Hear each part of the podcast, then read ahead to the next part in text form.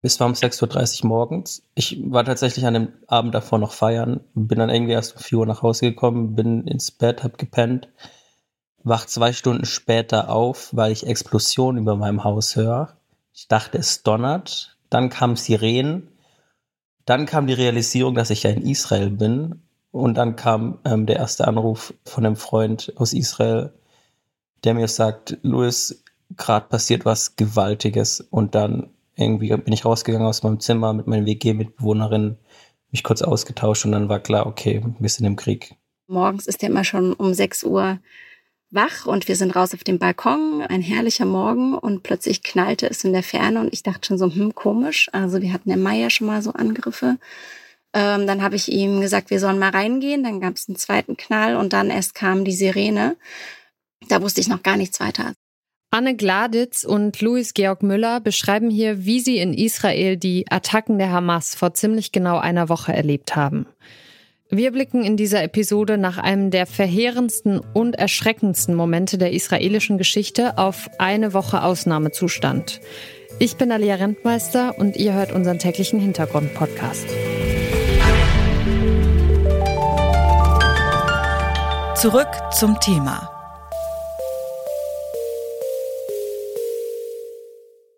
Am Samstag, den 7. Oktober, da greift die palästinensische Terrororganisation Hamas Israel an.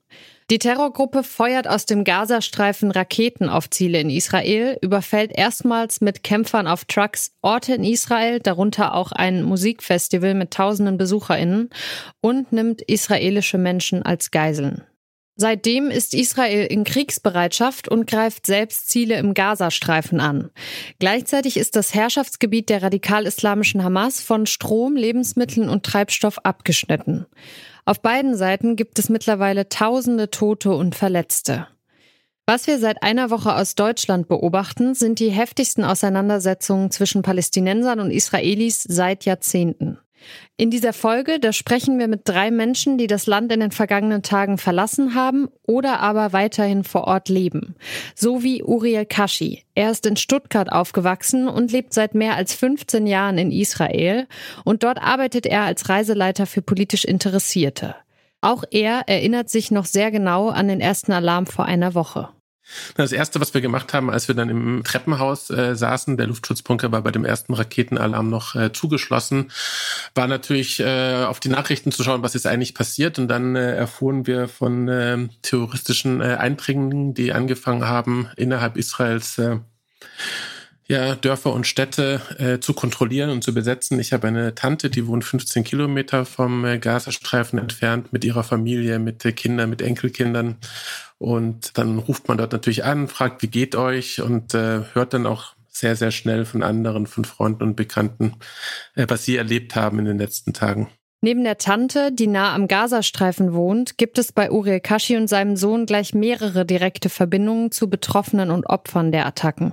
Mein Sohn hat äh, gestern eine, eine Freundin besucht, die ihren Cousin verloren hat, der auf dem Nova Musikfestival äh, ermordet wurde anderer Freund von mir, der aus Kfar Aza stammt, also direkt neben dem Gazastreifen, äh, war fast 24 Stunden äh, im Bunker dort gefangen, hatte außerhalb des Bunkers die Stimmen gehört äh, der Terroristen, die rumgeschossen haben und so weiter. Und äh, man ruft die Leute an, man fragt ihnen, wie es geht. Man, äh, ich selbst diene nicht in der israelischen Armee, aber wir haben natürlich sehr viele äh, Verwandte auch und Freunde, Bekannte, die jetzt eingezogen werden. Anne Gladitz ist mit ihrer Familie vor zwei Jahren als Lektorin des Deutschen Akademischen Auslandsdienstes nach Israel gegangen.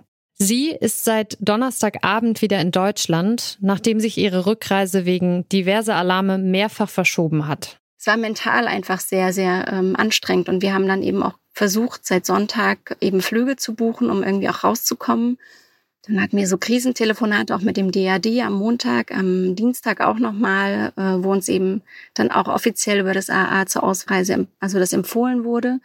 Und genau, und es war wie gesagt schwierig, Flüge zu kriegen. Und den ersten, den wir dann erwischt haben, haben wir auch genommen. Und jetzt sind wir einfach nur froh, dass uns das gelungen ist. Und es war einerseits so eine Erleichterung, andererseits ist es so ein ganz schweres Gefühl, was auf der Brust lastet, weil man halt weiß, wer man alles zurückgelassen hat Anne Gladitz ist emotional hin und her gerissen. Ein Teil der Familie, der ist immer noch in Israel. Ihr Sohn hatte diese Woche Geburtstag und kann seine Freunde nur noch online sehen. Völlig unklar ist auch, wann sie wieder zurück nach Israel können. Währenddessen ist ihr aus der vergangenen Woche vor allem eines im Gedächtnis geblieben, die Stille in Tel Aviv. Ja, und dann war es irgendwie so tagsüber ruhig, so ganz gespenstisch ruhig. Also Tel Aviv ist ja eine Stadt, die immer brummt und dröhnt und selbst wenn wir in einer ruhigen Straße wohnen, ist es immer irgendwo in der Ferne und es war ganz, ganz leise. Man hat ja bis auf die Vögel und irgendwie wirklich so ein paar Flugzeuge am Himmel, also wurde so dieses Dröhnen, dann auch der Militärhelikopter, die dann immer eben über den Himmel flogen, hat man gar nichts weiter gehört. Das war ganz seltsam von der Atmosphäre. Luis Georg Müller hat familiäre Beziehungen nach Israel, denn schon sein Urgroßvater ist dort aufgewachsen. Er will eigentlich im Oktober gerade sein Auslandssemester beginnen, als die Angriffe der Hamas das Land erschüttern. Um auf dem Laufenden zu bleiben, nutzt er sowohl deutsche als auch israelische Medien, die aus seiner Sicht sehr ähnlich berichtet haben. Für ihn gibt es nur einen Unterschied. An der Brutalität im israelischen Fernsehen wurde da keine Hand vor den Mund genommen. Da wurde gezeigt, wie Soldaten gelyncht werden und gezeigt. Also die Brutalität wurde da noch öffentlicher gezeigt. Aber in Deutschland wurde trotzdem nicht groß weniger berichtet. Also Deutschland hat sehr gut berichtet und ich war überrascht von wie gut und reflektiert die deutschen Medien über die ganze Situation berichtet haben. Also ich habe nie gedacht, okay, die deutschen Medien, die, die verschweigen irgendwas oder tun Sachen irgendwie umdrehen, sondern ich war sehr überrascht von den deutschen Medien und habe jetzt nochmal ein tieferes Vertrauen in unsere Medienlandschaft bekommen, bin ich ganz ehrlich. Die Entwicklungen der vergangenen Tage besorgen Uriel Kashi, der momentan nicht plant, Israel zu verlassen.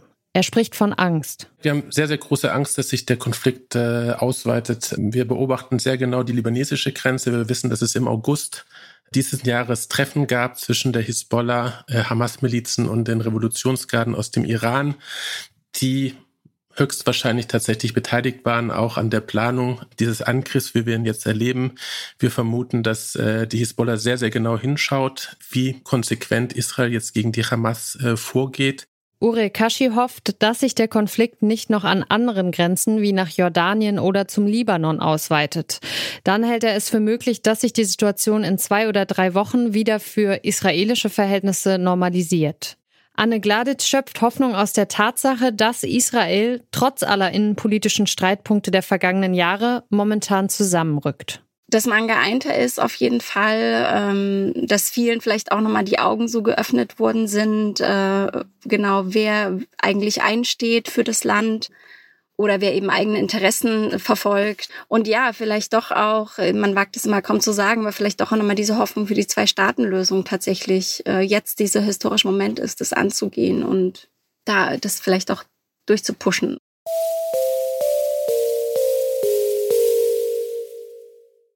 Fast eine Woche ist der Angriff der radikal-islamischen Hamas auf Israel nun her.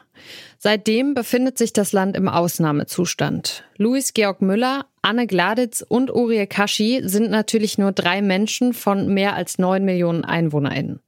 Trotzdem sind ihre Beobachtungen und Schilderungen sehr eindrücklich. Wir sind uns der Beschränkungen und auch der Grenzen dieses Podcasts hier sehr bewusst, hoffen aber zumindest ein wenig mehr Einblick in die Gedanken und Gefühle von drei persönlichen Geschichten liefern zu können.